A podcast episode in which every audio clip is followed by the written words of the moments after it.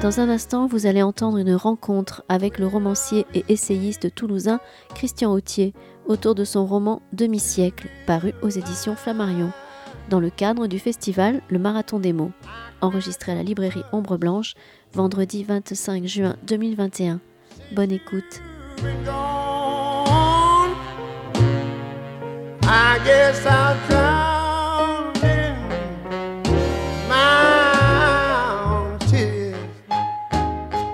Bonsoir à toutes et à tous. Euh, bah, bienvenue et très heureux de vous retrouver pour ce marathon des mots, cette nouvelle émission du marathon des mots en, présence, en présentiel, enfin vraiment en vrai, parce que c'est vrai qu'on on avait envie vraiment de nous retrouver. Très heureux d'accueillir Christian Autier pour euh, son nouveau roman Demi-siècle aux éditions euh, Flammarion, un roman que j'ai trouvé vraiment magnifique. Je vous le dis, il y a un rythme, une fluidité dans l'écriture. Enfin, on va développer tout ça au cours de cet entretien. Quelques mots sur vous. Vous êtes romancier, essayiste, aussi journaliste à Toulouse. Vous avez publié six romans, parmi lesquels Enterrement de vie de garçon chez Stock en 2000 2004, Les liens des faits également, qui a eu le prix Roger Nimier en 2006, Une certaine fatigue et Soldat d'Allah aussi chez Grasset en 2014, ainsi que de nombreux essais, dont notamment De chez nous, qui a eu le prix Renaudot de l'essai chez Stock en 2014. Et là, nous, vous nous conviez à, suivre l'itinéraire, on va dire, de Patrick Berthet, qui est un journaliste, mais journaliste parisien, bien qu'il ait passé quand même euh, son, enfance, son adolescence à Toulouse, puisqu'il y fait allusion à un certain moment dans le livre. Moi, ce qui me paraît important, c'est peut-être déjà de, situer peut-être au niveau des dates l'action du roman, parce que si j'ai bien compris, hein, si je vous ai bien lu, on est entre 2016-2017, avec en perspective l'élection présidentielle. Bon, on ne sait pas encore que ça sera Emmanuel Macron, bien sûr, mais c'est évoqué quand même dans le livre. Peut-être peut commencer par là. D'abord, pourquoi euh, ce personnage de Patrick Berthet, dont au début on l'appelle Patrick, puis on, comprend qu'on découvre qu'il s'appelle Berthet au cours de l'histoire. Et pourquoi cette période particulière, euh, qui est peut-être une période qu'il faut essayer de qualifier, peut-être, voilà, pour d'entrée de jeu, en tout cas, bienvenue. Oui, euh, bonsoir d'abord. Euh, la période, en, effet, j'ai choisi euh, sciemment parce que je voulais que ça se déroule. Le, roman commence euh, en octobre 2016 et se termine à l'été 2017.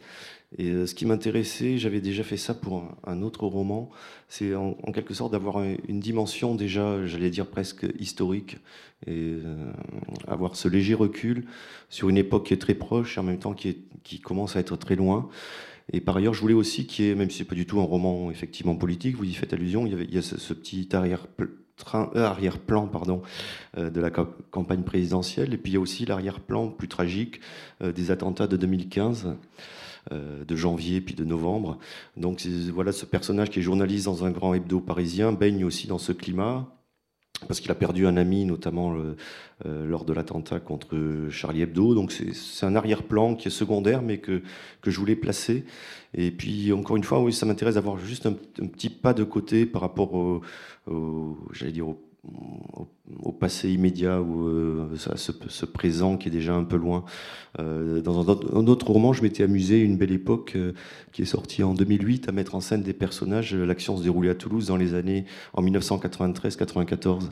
Et là, pour le coup, bon, il y avait déjà 17 ans d'écart. Là, ça devenait vraiment un roman historique, dans le sens, par exemple, où les personnages n'avaient pas de téléphone portable, ils payaient en francs. On était vraiment, là, dans ces 17 ans, on a changé totalement d'époque. Là, c'est pas tout à fait le cas. C'est une époque encore dont on se souvient euh, assez bien et dont les conditions euh, n'ont pas vraiment changé. Mais j'avais envie d'avoir ce petit décalage, ce petit recul euh, historique. vous l'avez écrit à quel moment ce, roman vous Parce qu'il est, il est sorti là, il y a pas en, fait, en fait, je l'ai terminé. Il devait sortir l'an dernier, au, mois de mai dernier, mais à cause du confinement, la sortie a été retardée d'un an et je l'ai terminé en fait il il y a deux ans. Le roman est-il né d'abord de l'idée de ce personnage ou peut-être d'abord de, de, se situer cette action dans, cette période ou peut-être les deux concomitamment, je ne sais pas. Euh, oui, je pense qu'au départ, j'avais, j'avais envie de faire un, livre un peu sur un personnage. Enfin, ça m'était déjà arrivé, j'allais dire, personnage fatigué. J'en ai fait un autre qui s'appelle Une certaine fatigue, euh, où le personnage aussi était un peu fatigué. Mais euh, j'avais envie de mettre un personnage de, quinquagénaire un peu là. Euh, et puis l'idée, c'était de, je crois que l'idée de départ, c'est tout simplement ça. Je voulais qu'il revienne dans sa ville natale pour l'anniversaire, donc le demi-siècle de l'un de, ses meilleurs amis.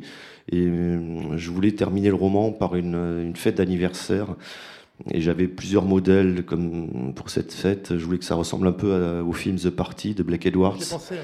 Et euh, à, la, à la fin de Playtime de Jacques Tati, quand il y a l'inauguration du restaurant qui, qui, vire aussi à la catastrophe.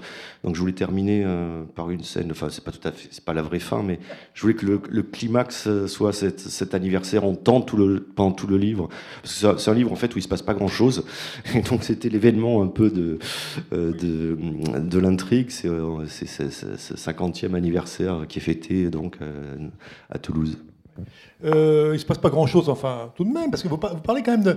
La politique, c'est vrai qu'elle est en toile de fond, mais elle est aussi présente à travers, finalement, euh, des évocations, par exemple, de la Yougoslavie, à travers l'ami d'un des personnages du livre, qui est serbe. Enfin, il y, y, a un passage à Beyrouth. Enfin, il y a quand même en arrière-plan un, côté géopolitique, hein, j'ose le nom, j'ose le... Je trouve. En géopolitique, c'est peut-être un peu, ah, bah, un peu ambitieux, mais... Je me suis, laissé...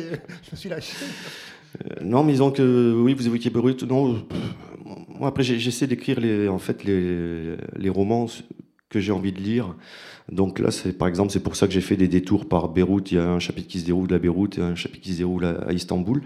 Ce sont des, villes que, j'aime beaucoup.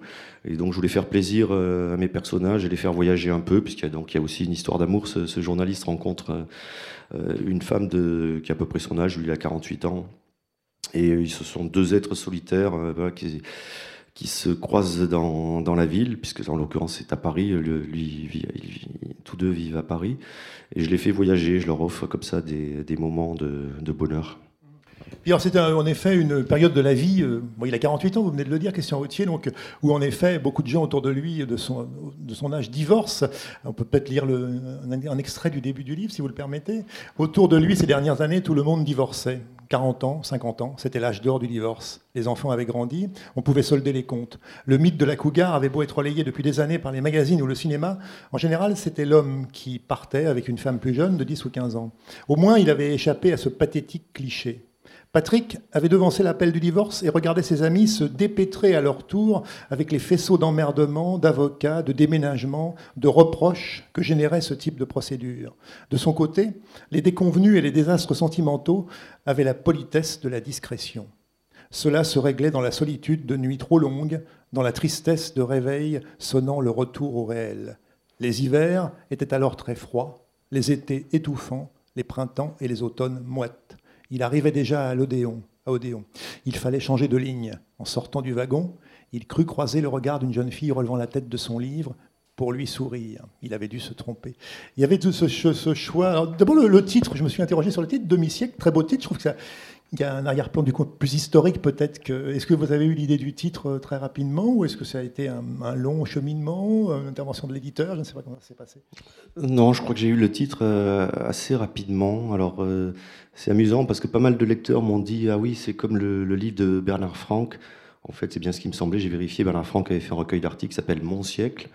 Ensuite il y a un livre de Jean Dutour qui s'appelle un roman Le demi-solde mais demi-siècle n'existait pas. Et effectivement, j'aime bien ces expressions. Euh, enfin, en l'occurrence, elle a double sens. Quand on lit le roman, on comprend que, ça désigne le, statut du, euh, du personnage, ou du moins de son ami, euh, puisque, comme vous disiez, lui, il a 48 ans.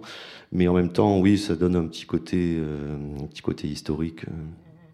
Il y, a, évidemment, c'est un livre très riche. Alors, d'avoir situé l'action à Paris, on sent bien qu'à un moment donné, il y a un passage que, j'avais relevé aussi. Est-ce que c'est pas un peu, un, entre guillemets, un hommage aussi à la ville de Paris, cette ville magnifique, habitée par des, parfois des personnes, en mm. l'occurrence des Parisiens, qui peut-être ne voient plus euh, vraiment qu'elle est belle, en fait.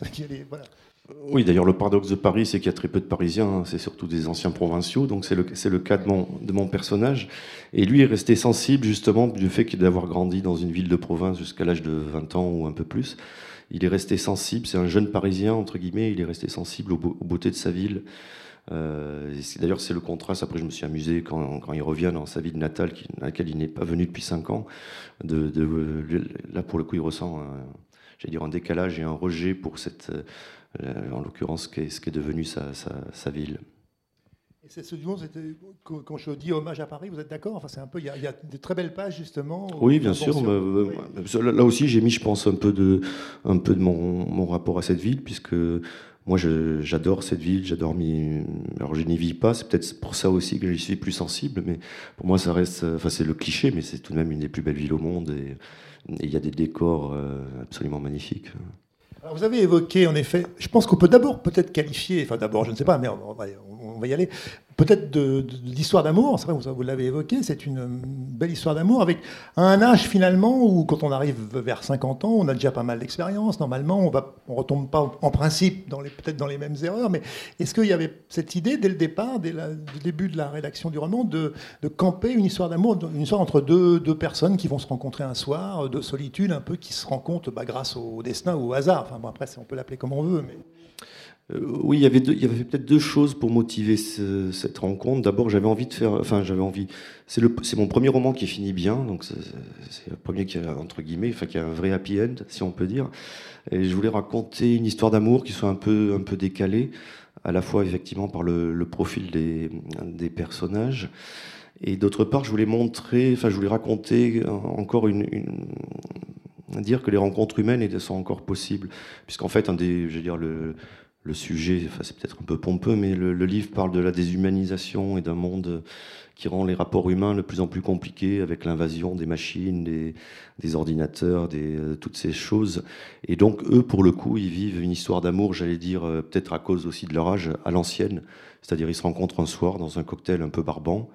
Et euh, voilà, ils vont se revoir et ils vont tomber amoureux, ils vont voyager mais ils sont tous les deux un peu, en même temps, ce qui m'intéressait, d'écrire des personnages qui sont un peu rétifs à leur époque, alors qui, qui en sont un peu exilés. Euh, ils sont tous les deux des, des, solitaires pour des raisons différentes, euh, enfin du moins dans leur vie sentimentale. Et je voulais montrer que voilà qu'il y avait aussi la possibilité d'une rencontre était encore possible dans les villes modernes où règne l'ultra-moderne solitude, justement, était encore possible.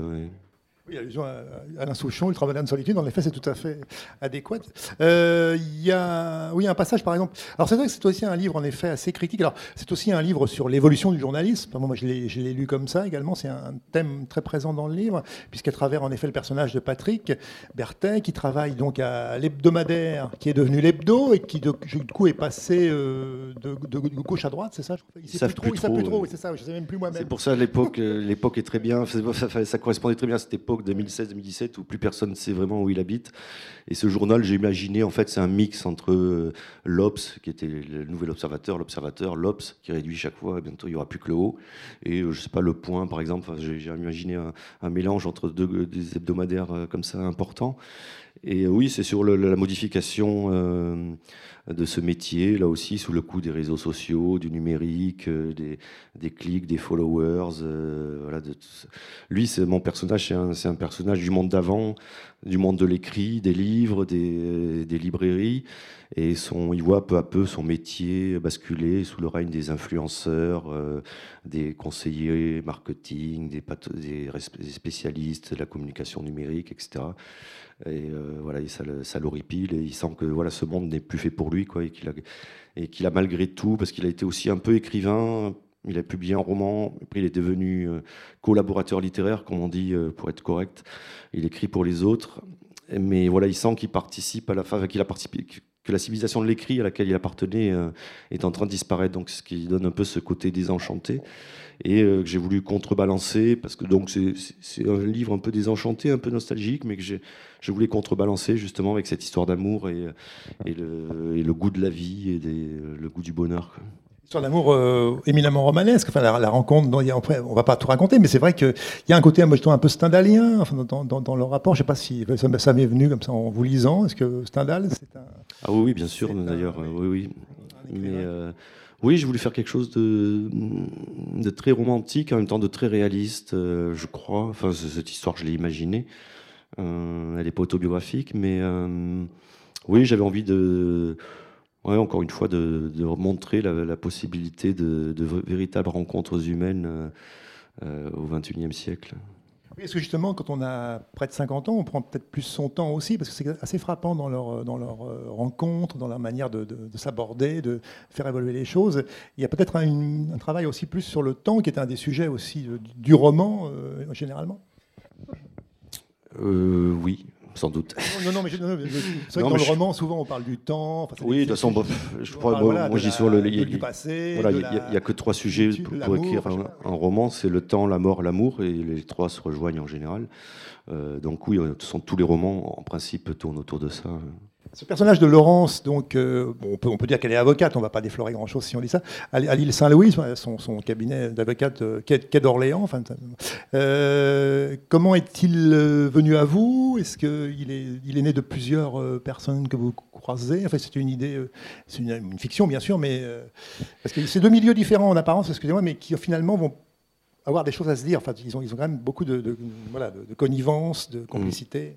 En fait, bon, là, c'est un personnage totalement imaginaire. Alors, je dois avouer, vous direz, le, modèle physique, j'avais, j'avais un repère, hein, quelqu'un que je connais pas vraiment, mais euh, j'ai, volé, j'ai le, physique à cette personne qui ne le sait pas et qui ne le saura sans doute jamais.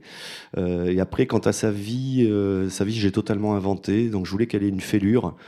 Euh, bon, qui est caché, enfin que le lecteur apprend à peu près au milieu du roman et que le personnage, l'autre personnage, Patrick Berthet, apprend à la fin du roman. Donc elle a une, blessure euh, assez, euh, assez forte. voilà, je voulais, non, je voulais faire un personnage. J'espère, je voulais que le, lecteur en tombe amoureux, quoi, lui aussi, comme moi, j'en suis, j'en suis tombé amoureux. Donc, comme elle n'existe pas, je peux d'autant plus l'avouer. je, ne trompe personne.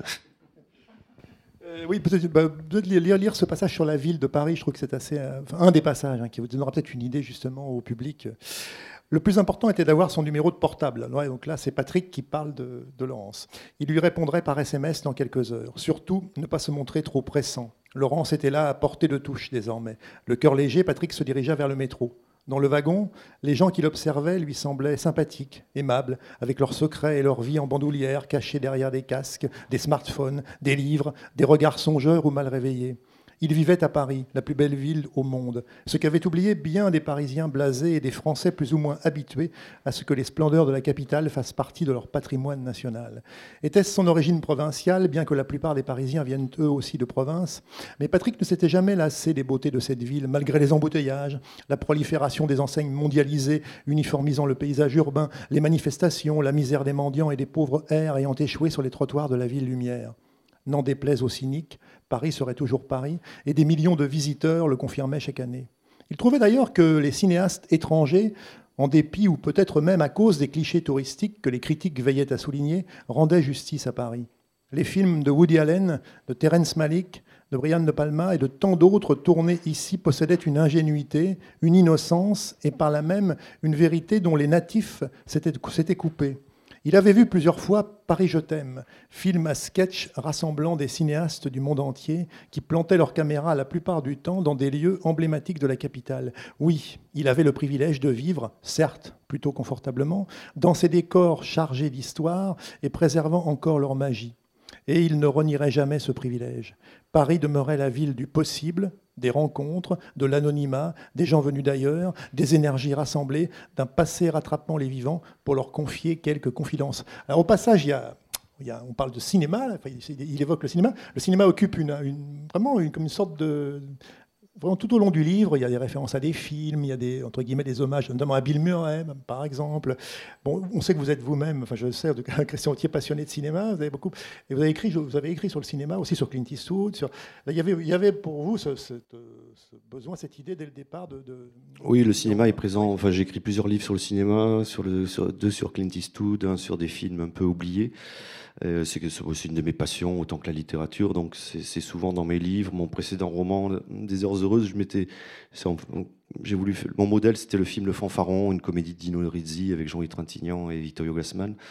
Et là, bon, j'avais pas vraiment de modèle cinématographique, mais évidemment, le, ce personnage qui n'est pas vraiment qui n'est pas vraiment moi, mais j'ai donné certaines de mes, de, certains de mes goûts et de mes passions, c'est plus commode, et notamment ce, celle, celle du, du, cinéma. Donc il y a beaucoup effectivement euh, d'allusions. Et puis euh, sur Bill Murray, ce qui m'intéressait là aussi, c'est quelque chose de totalement gratuit, mais que j'avais envie d'écrire sur lui parce que c'est pour ça que Patrick aime tellement ce personnage de Bill Murray. C'est le, public français l'a découvert surtout dans Lost in Sensation, le très beau film de Sofia Coppola, où il campe là un quinquagénaire, mais qui va qui a plutôt dans les 55 ans, perdu dans cette ville de Tokyo et qui rencontre une jeune fille de, 25 ans, perdue elle, elle, aussi dans, dans cette ville. Il y a une histoire d'amour chaste et très pudique entre eux.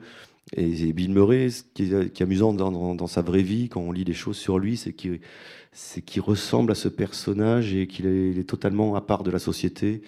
Euh, moi, j'ai un ami qui voulait éditer, euh, je crois, ses mémoires ou ses, des nouvelles. Il a écrit des nouvelles, mais par exemple, Bill Murray n'a pas de téléphone portable et euh, il a un répondeur téléphonique sur lequel on lui laisse des messages et qui, consulte. Il n'a pas vraiment d'agent non plus, donc il consulte ce répondeur de temps en temps. Donc ça, c'est pour ça qu'il est passé, dit-il, à côté de beaucoup de films.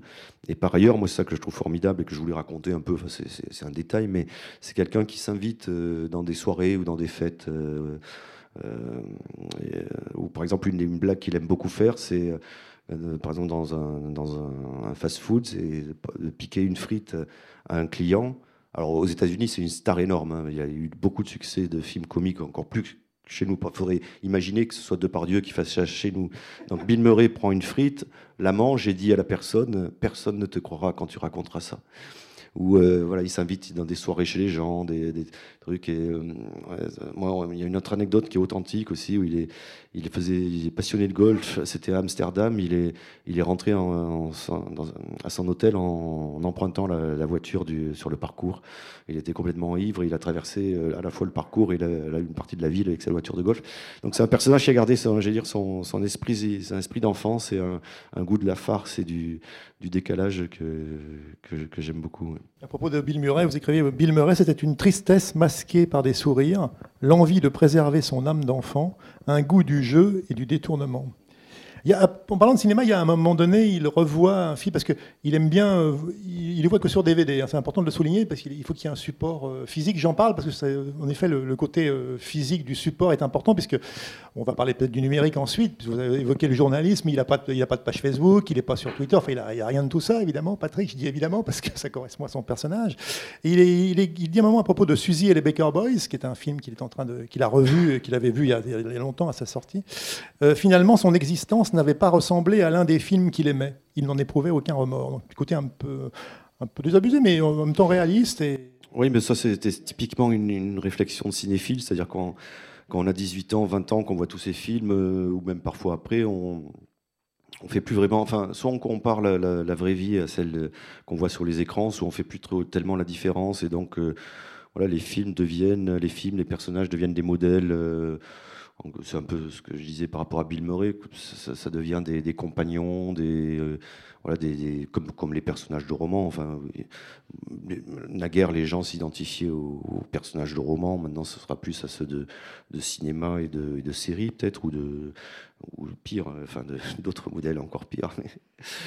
Mais euh, oui, je crois que pour les gens qui aiment le cinéma ou la littérature, les choses qu'on voit à l'écran ou qu'on lit dans les livres sont parfois aussi importantes ou aussi réelles que, que la vraie vie. Hein.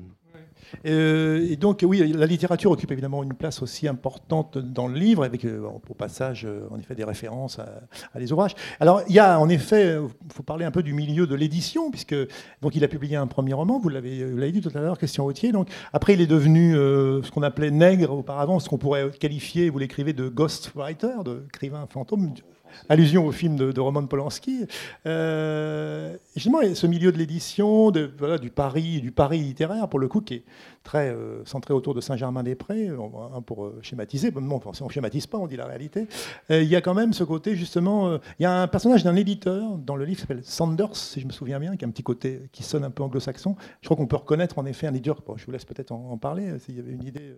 Il y, a, deux éditeurs, en fait, dans le livre. Il y a ce, donc Jean-François Sanders qui est largement inspiré, enfin qui est totalement inspiré par Jean-Marc Roberts, euh, qui a été le patron, euh, enfin qui a travaillé euh, chez, au Seuil, chez Fayard, et puis qui a dirigé Stock pendant longtemps, la, collection bleue, qu'il avait créée chez Fayard. Moi, j'ai eu l'honneur de, faire avec lui le privilège et le plaisir de faire cinq romans et un essai chez, à ses côtés. Donc c'était un, des derniers grands éditeurs. Il, a disparu en 2013.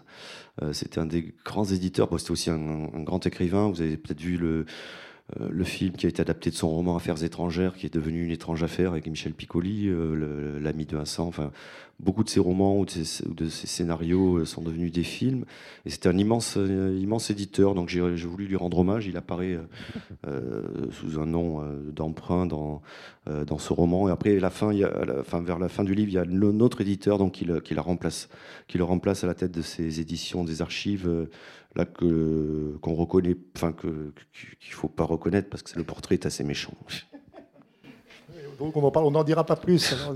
Oui, on revient peut-être aux journalistes, l'importance en effet de, dénoncer entre guillemets. C'est vrai qu'il y a, c'est devenu, il y a des réunions pour rien avec des soi-disant il euh, faut qu'on soit très très bon sur les réseaux sociaux, qu'on soit hyper présent. Enfin, on a un peu l'impression que c'est. Est-ce qu'il n'y a pas derrière un peu, moi je, vous ai lu un peu comme ça, peut-être l'idée qu'on est tombé un peu dans une côté un peu information en continu, enfin cette espèce de, fuite aussi en avant pour saisir finalement et finalement la mise sur le même plan d'événements euh, tout à fait anecdotiques et du quotidien que pas une grande importance, avec des, choses qui seraient quand même beaucoup plus euh, importantes. Oui, mais c'est sûr, évidemment, enfin, c'est une banalité, mais les, les réseaux sociaux, les, nouvelles formes numériques ont totalement bouleversé le, le métier. Les pauvres, euh, dire, les pauvres journaux papier qui demeurent, euh, notamment, donc c'est en l'occurrence un hebdomadaire, mais les, quotidiens sont totalement déphasés, dépassés par ces, flots d'informations et qu'on voit aussi évidemment à la télévision avec ces chaînes euh, d'informations continues. Donc, comme je disais tout à l'heure, lui c'est un homme, c'est un homme du papier, de, des livres, des journaux, qui aime les toucher, qui aime les lire. Il commence sa journée tous les matins en lisant euh, Le Figaro et l'équipe. Donc euh, voilà, il n'est pas du tout de ce monde où il faut euh, communiquer, s'exposer. Enfin bon, c'est encore une fois ce que je disais tout à l'heure, c'est le, monde des, machines et de la, déshumanisation. mais ça, lui, c'est un, vieux dinosaure. En tant que journaliste, bon, à l'opinion ici à, Toulouse, vous vivez un peu ce genre de choses Vous êtes, vous êtes un peu aussi confronté Non, là, pour, pour, pour le, c'est différent. Non. Moi, je me suis inspiré en fait de ce qu'on me racontait de certains, effectivement, de certains hebdomadaires, bien que les hebdomadaires soient beaucoup moins, enfin les hebdomadaires parisiens soient moins sous la pression que les quotidiens, que les, que les quotidiens pour ces, cette, euh, cette pression numérique, etc. Mais non, je me suis inspiré effectivement de choses qu'on m'a racontées, de réunions, de réunions absurdes, de, de, les, contrariétés suscitées par l'évolution du journal et l'emprise toujours plus grande des diafoirus, de la dématérialisation et du numérique ne le touchaient presque plus. Si ces kamikazes voulaient tout liquider, abandonner le papier, éliminer ce qui avait encore de la tenue et du sens au sein de l'hebdo, qu'ils le fassent. Au pire, il négocierait une rupture conventionnelle ou ferait jouer sa clause de conscience. Par moments, il lui semblait que les gens devenaient fous. Au nom d'une prétendue efficacité et rationalité, au nom de la modernité et du mouvement obligatoire, on instaurait du chaos. Partout, on détruisait de vieux métiers en les privant de leur sens et de leur vocation. La poste était devenue d'abord une banque et n'était plus intéressée par la distribution du courrier, usage qu'elle s'efforçait de décourager en augmentant sans cesse ses tarifs. Les facteurs étaient désormais chargés, moyennant finance bien sûr, d'aller visiter les petits vieux dont les enfants et les petits-enfants ne s'occupaient pas, afin de leur parler un peu et de vérifier qu'ils n'étaient pas morts. Les FNAC vendaient de l'électroménager. Dans les chaînes des enseignes d'alimentation, les caissières et les caissiers étaient de plus en plus remplacés par des machines.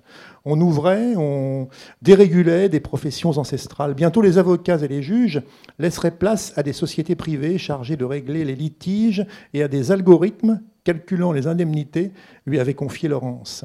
On travaillait à la conception de véhicules sans chauffeur. La viande artificielle était promise, disait-on, à un grand avenir. Qui des hommes ou des animaux disparaîtrait en premier? Quand il devenait sérieux ou philosophe, Patrick se disait que le grand dérèglement avait commencé avec l'apparition des numéros verts. Ces services avec lesquels on pouvait passer des dizaines de minutes en compagnie de voix digitales orientant le malheureux usager qui, au bout de son périple, pouvait éventuellement faire part de son problème à un pauvre air d'un centre d'appel situé au Maroc ou à Madagascar, incapable de résoudre la demande. Rencontrer une présence humaine, devenait un luxe autant qu'un défi. Dans certaines universités, des cours étaient assurés par des professeurs virtuels dont la voix était diffusée, éventuellement dans plusieurs amphis ou salles simultanément par des enceintes. Et tout le monde trouvait cela normal, voire naturel. Où était le progrès là-dedans? Décidément, il était né trop tard. Alors moi, je me suis dit en lisant ce passage, encore, là, ça a pris encore des proportions avec, avec le Covid. Enfin bon, le, le côté. Oui, mais voilà, enfin, je pense que là, pour le coup, je ressemble tout à fait à mon personnage. Je suis peut-être naïf ou je pas à être blasé. moi, je me fais pas toutes ces choses qui maintenant nous paraissent presque presque naturelles. moi, je suis frappé quand je prends les transports en commun. Euh, moi, ça faisait longtemps que j'avais pas pris l'avion. Là, j'ai repris l'avion euh, à cause de la crise sanitaire. Il y a 15 jours, je fais un aller-retour Toulouse-Nantes et, chaque fois, je suis frappé, j'arrive pas à m'y faire. Alors, naguère, hein, vous aviez plus, pas le droit, durant le vol, d'allumer votre portable ou votre ordinateur. maintenant, on a le droit, il faut juste l'éteindre au début, euh, au, décollage et à l'atterrissage. Mais même, donc, donc, les gens sont penchés sur leur machine pendant le vol qui dure une heure, mettons. Et dès que l'avion se pose, ils rallument tous, 99% dans la seconde. Ils ont été privés de, pendant 5 minutes du téléphone. Et il y a cette pulsion euh, numérique qui arrive. Et ensuite, je suis rentré par le, tramway. Et là aussi, j'étais fasciné. Je ne prends pas souvent le tramway. Tous les gens dans le tramway étaient penchés sur leur, euh, sur leur téléphone. Et je me disais, on vit vraiment. Alors, ce sont des détails. Maintenant, on y fait plus attention. Moi, ça encore, ça me, ça me traumatise. Mais les gens n'ont plus de temps pour s'ennuyer pour rêver, pour regarder par la fenêtre euh, les paysages qu'il y a, le tramway, moi je vois des quartiers que je connais pas forcément très bien, pour regarder ses voisins, éventuellement leur parler, mais maintenant, ce que aussi c'est une des pensées qu'il a au début du livre, si vous vous adressez à un inconnu, euh, la personne va porter plainte. Euh, enfin, c'est devenu tellement, tellement saugrenu de parler à quelqu'un au lieu d'être penché sur son, sur son écran. D'ailleurs, ça me fait penser, Jean-Luc Godard avait cette citation célèbre qui date il y a 25 ou 30 ans. Il disait Quand on va au cinéma, on lève la tête. Et quand on regarde la télévision, on la baisse, ce qui n'est pas tout à fait vrai, puisqu'en fait, on regarde la télévision plutôt, euh, je dire, à hauteur de regard. Mais moi, ce qui me frappe aussi dans cette posture des gens absorbés par leur machine et leur smartphone, c'est que pour le coup, ils sont comme ça. Ils sont vraiment la tête penchée et vous retrouvez seul dans un wagon, avoir la tête, euh, enfin, avoir le regard, et il n'y a plus personne pour vous regarder, tout le monde est comme ça. Et ça fait partie voilà, des petits détails qui, moi, me, me frappent. Euh, comme les gens, là aussi, ça a été un grand basculement, selon moi, anthropologique. Euh, avant, on disait que les, enfin, on disait, on remarquait que les gens qui parlaient tout seuls dans la rue, ils étaient un peu dérangés. C'est comme ça qu'on les repérait d'ailleurs. C'était un des signes d'un dérègle, certains dérèglements. Maintenant, on ne fait plus attention aux gens qui parlent seuls dans la rue parce qu'en fait, ils ont leur oreillette et ils nous font partager leur conversation. Donc, on n'arrive plus à, repérer les, fous euh, traditionnels, j'allais dire des fous euh, normaux. C'est aussi un détail qui m'inquiète. Moi, je me souviens la première fois que j'ai vu ça. Ça devait être y a, il y a une bonne quinzaine d'années. J'étais dans une voiture avec un ami qui était très féru de technologie. Alors à l'époque, la mode, je ne sais pas si vous vous en souvenez, c'était d'avoir le téléphone portable le plus petit possible. Alors lui, il avait un téléphone, c'était presque un dé à coudre, comme ça. Il, il l'ouvrait, il y avait un clapet, il devenait 4, 4 cm, il fallait une petite épingle pour. Et donc il avait ce téléphone, on était en voiture, et tout d'un coup, il se met à parler tout seul. Une conversation dont je ne comprends pas. Et je le regarde et au bout de 15 secondes, je comprends en fait qu'il parle à quelqu'un. Il avait ça aussi, personne n'avait ça à l'époque. Il avait une oreillette dans l'oreille gauche que je voyais pas, et il avait un système euh, pour téléphoner depuis son volant. Et là, je me suis dit bon, c'est la première fois que j'étais confronté aux gens qui parlent seuls, en l'occurrence, bon, qui parlaient pas seuls, mais qui me donnaient l'impression de parler seul. Et ça m'avait traumatisé. D'ailleurs, la preuve, j'ai jamais oublié. Mais maintenant, bon, on voit ça. Euh, on n'est même plus surpris de voir les gens euh, nous faire partager leurs conversations ce que, ce que dit Patrick sur la poste, sur tout ça, oui, les centres d'appel situés. Ah oui, qui n'a pas, oui, la moindre réservation. Enfin oui, on est, on est dépendant et euh, totalement dépendant des machines, d'internet, et de toutes ces, ces, choses un peu bizarres, qui à force de nous faire gagner du temps, nous en font perdre euh, considérablement. Quoi. Oui, c'est vrai que d'un côté on croit en gagner, mais en fait on en perd beaucoup.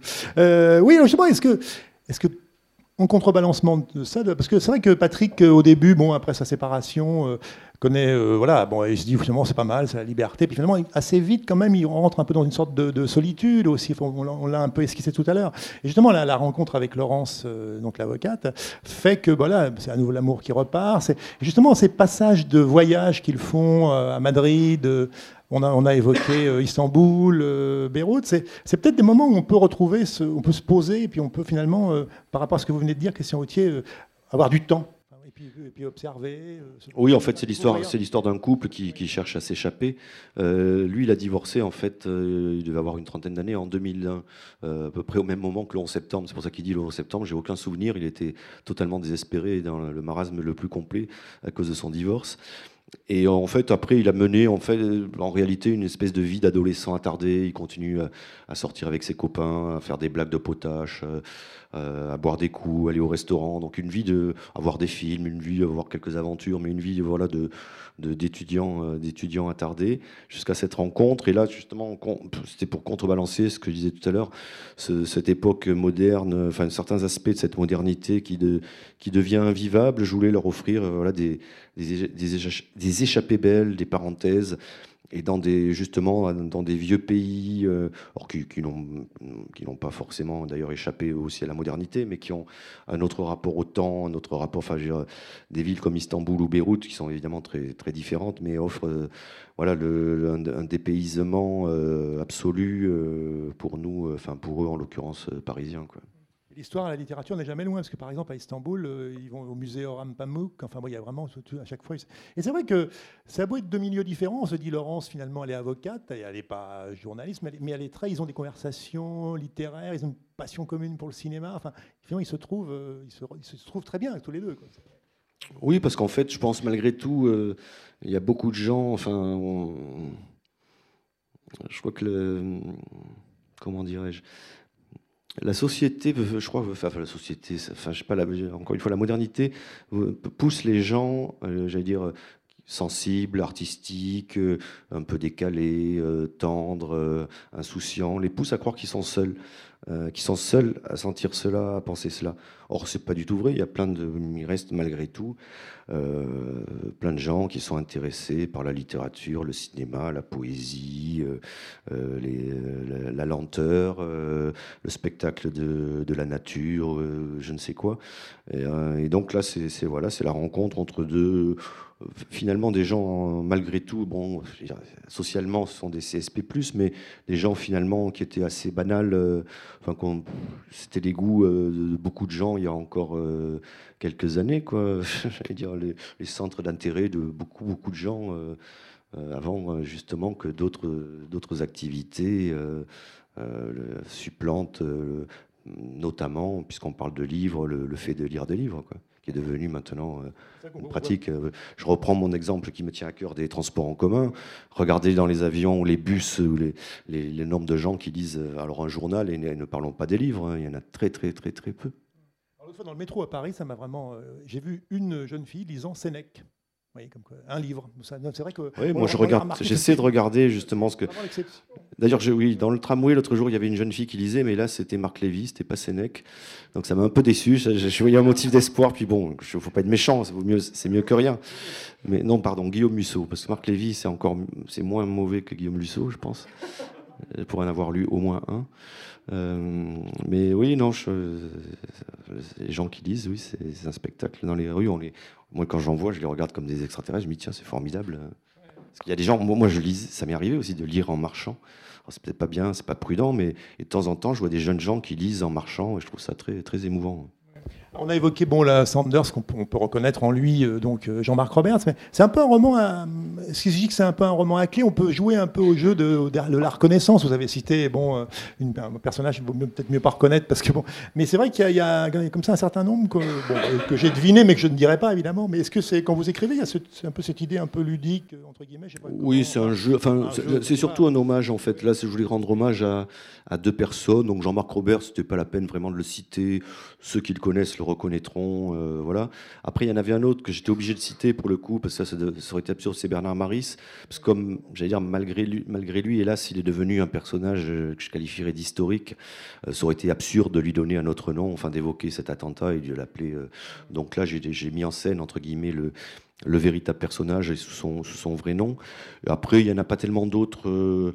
Après, je, m'amuse, je me suis amusé par exemple à mettre en scène à la fin, il y a le décès aussi d'un grand journaliste, euh, Paul-Henri Matisse, euh, que tous les gens appelaient euh, PMT. Ça, je me suis amusé à imaginer un mix entre JFK, Jean-François Kahn et Fogg, François-Olivier Gisbert, ces grands journalistes qui ont formé des, générations de.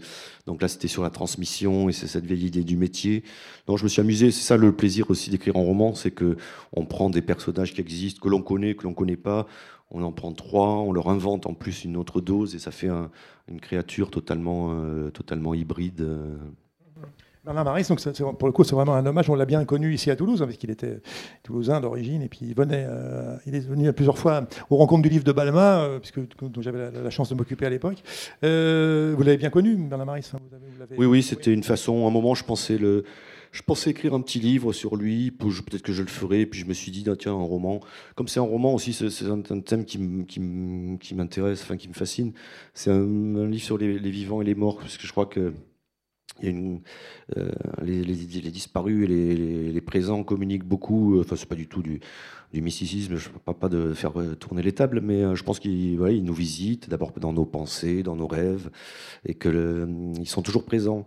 Enfin, c'est ce que je, ressens. Donc là, c'était une façon euh, de lui rendre hommage. Je ne sais pas si vous, souhaitez peut-être lire un passage au propos de Bernard Maris ou est-ce que vous. Euh, pas, celui, pas, celui, ci ça vous touche. J'imagine, oui, peut-être.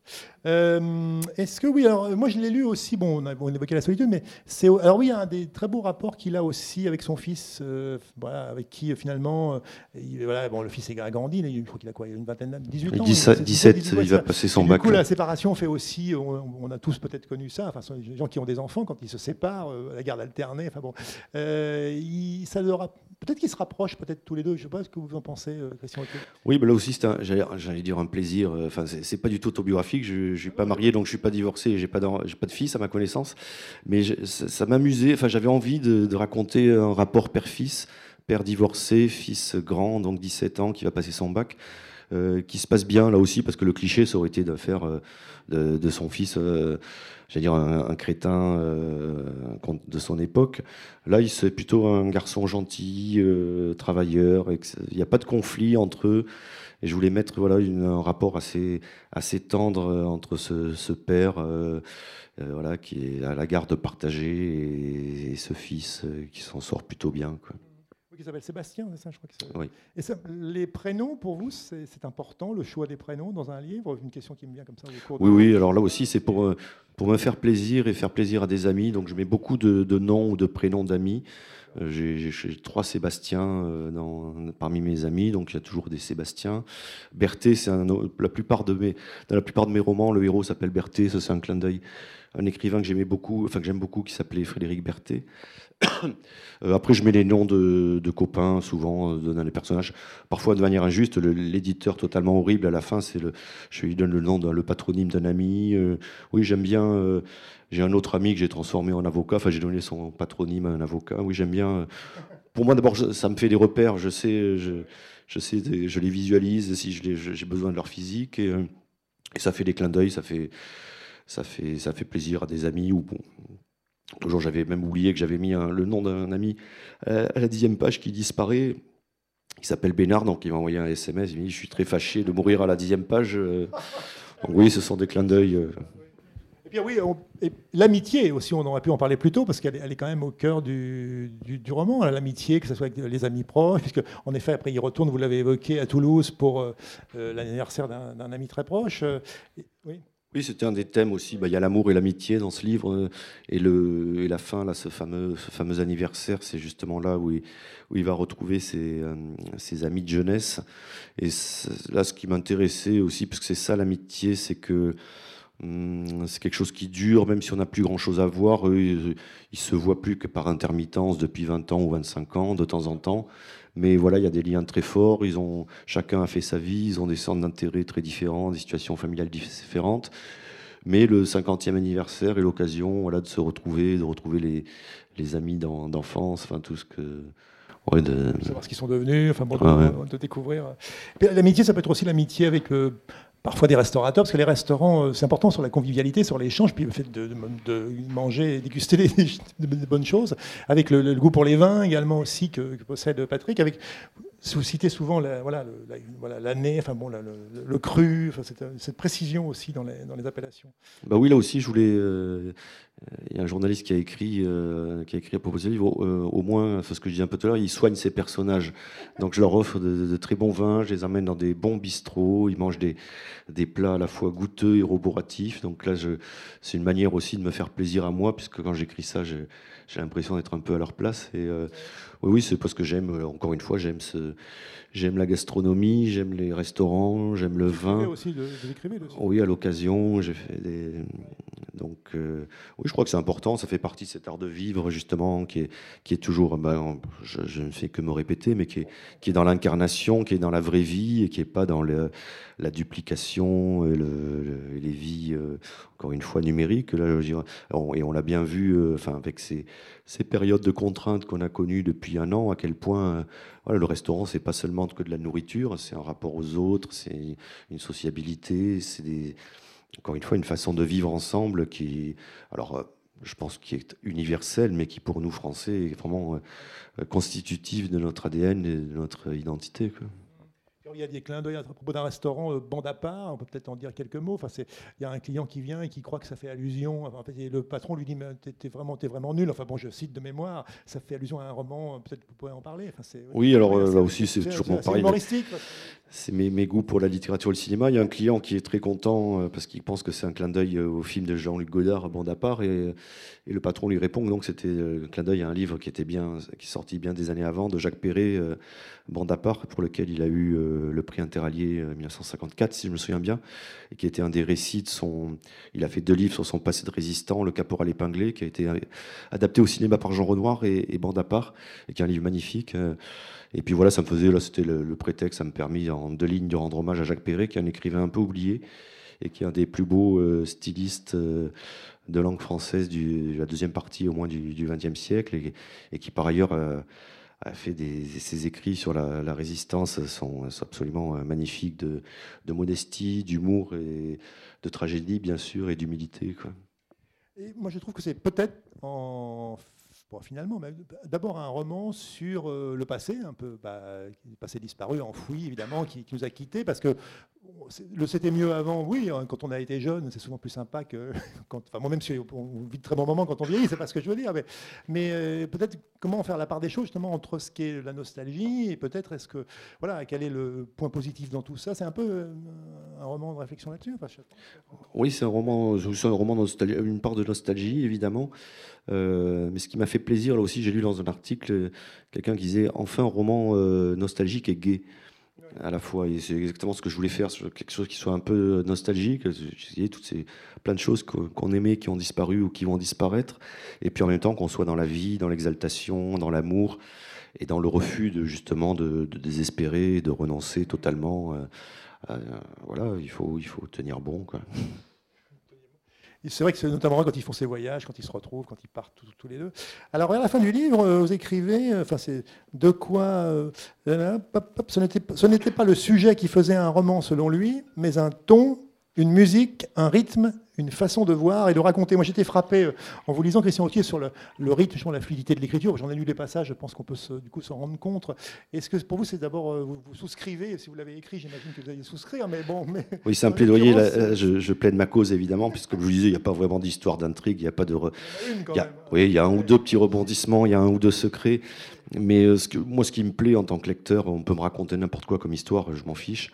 C'est pas tellement le sujet, c'est effectivement la façon dont on la raconte, l'écriture, le rythme, hum, la musique. Moi, je compare beaucoup. Enfin, moi, ce que j'aime dans la littérature, c'est la musique, c'est l'oreille. Enfin, je lis pas à voix haute, mais j'adore. Euh, voilà, avoir trouvé le rythme de la phrase. Euh, c'est ça que je trouve beau. Enfin, il n'y a pas que je peux être après attiré aussi en tant que lecteur par des livres extrêmement scénarisés, construits, y compris des, thrillers, des romans de genre. Mais je trouve, mais la, littérature, c'est ça qui a, a, de beau, y compris le roman. Euh, c'est vraiment le style qui compte malgré tout. Euh, vous aurez, si vous avez la, plus belle histoire du monde, la plus originale, la plus inédite, mais que vous ne savez pas écrire, euh, bon, ce ne sera pas, pas très intéressant, enfin du moins pour les gens qui aiment le style. Vous avez, cité scénarisé par rapport à votre goût pour le cinéma. Moi, je verrais bien adapté au cinéma, ce, livre. Enfin, moi, je passe personnellement, je, l'imagine. Tout à fait. vous avez déjà été adapté au cinéma, non, je sais euh, Hélas, non. Euh, j'y avais eu des contacts. Euh, une grande productrice pour mon premier roman, qui s'appelait Enterrement de vie de garçon. Et elle, allait, elle, allait, prendre ce qu'on appelle une, une option, c'est-à-dire avant même d'adapter le livre, on vous donne une grosse somme pour que les droits soient gelés pendant un an ou deux ans, et après éventuellement ils vous redonnent une encore plus grosse somme s'ils adaptent, euh, s'ils achètent le livre, et après une autre somme quand ils vont l'adapter. Et hélas, elle a, sorti, elle avait eu un énorme succès. elle venait de produire Pédale douce deux ou trois ans avant, qui avait été un énorme succès. Et hélas, un mois plus tard, elle a sorti Pédale dure, qui a été un des plus gros fiascos de l'époque dans le cinéma français. Donc, elle n'a pas pu acheter les droits de ce livre. Vous citiez le, rythme, la musique, l'écriture. Est-ce que, vous, vous, corrigez beaucoup vous, reprenez votre, vos passages Est-ce que vous, écrivez parfois d'un seul jet sans corriger Comment ça se passe un petit peu Ou c'est parfois différent, j'imagine? Non, oui, je corrige beaucoup. Euh, oui, oui. Euh, mais euh, après, ça dépend de la forme du livre. Moi, le livre sur lequel j'ai le plus travaillé, peut-être, c'est mon premier qui est tout court, qui fait 90 ou 100 pages. c'est celui sur lequel j'ai passé le plus de temps. Après, sur des livres plus longs, enfin, ou de format classique, comme ça, c'est peut-être plus. Euh, c'est peut-être plus entre guillemets facile. Enfin, on peut les, temps morts, les chutes de, les baisses de rythme sont plus faciles à élaguer, à chasser. Euh. donc, euh, il n'y a pas de règle, mais de toute façon, oui. Enfin, hélas, enfin, hélas, ou tant mieux. Enfin, un, un, roman, globalement, ça me demande un an de travail, quoi. Vous êtes chez Flammarion depuis le précédent Oui, depuis, deux romans. Oui. Et ce, changement d'éditeur s'est fait suite peut-être au, décès de Jean-Marc bah Pour les romans, oui. Euh, après le décès de Jean-Marc Robert, j'ai fait un, dernier essai chez Stock là, de, chez nous. Et après, donc, par rapport à, ce nouvel éditeur, j'avais plus, plus envie de publier des romans, particulièrement chez, chez Stock. Enfin, j'avais plus rien qui m'attachait à cette maison.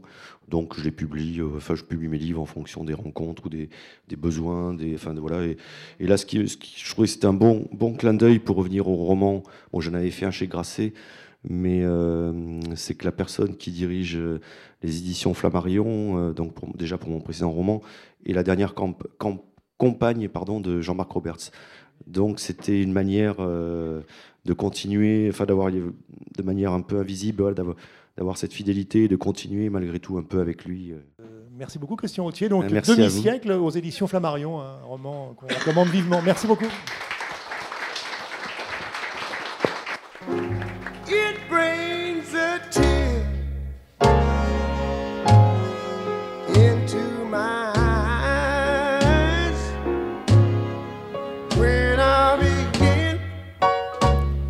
Vous avez pu écouter une rencontre avec Christian Autier autour de la publication de son nouveau roman Demi-siècle chez Flammarion, enregistré à la librairie Ombre Blanche le 25 juin 2021 lors du Marathon des mots.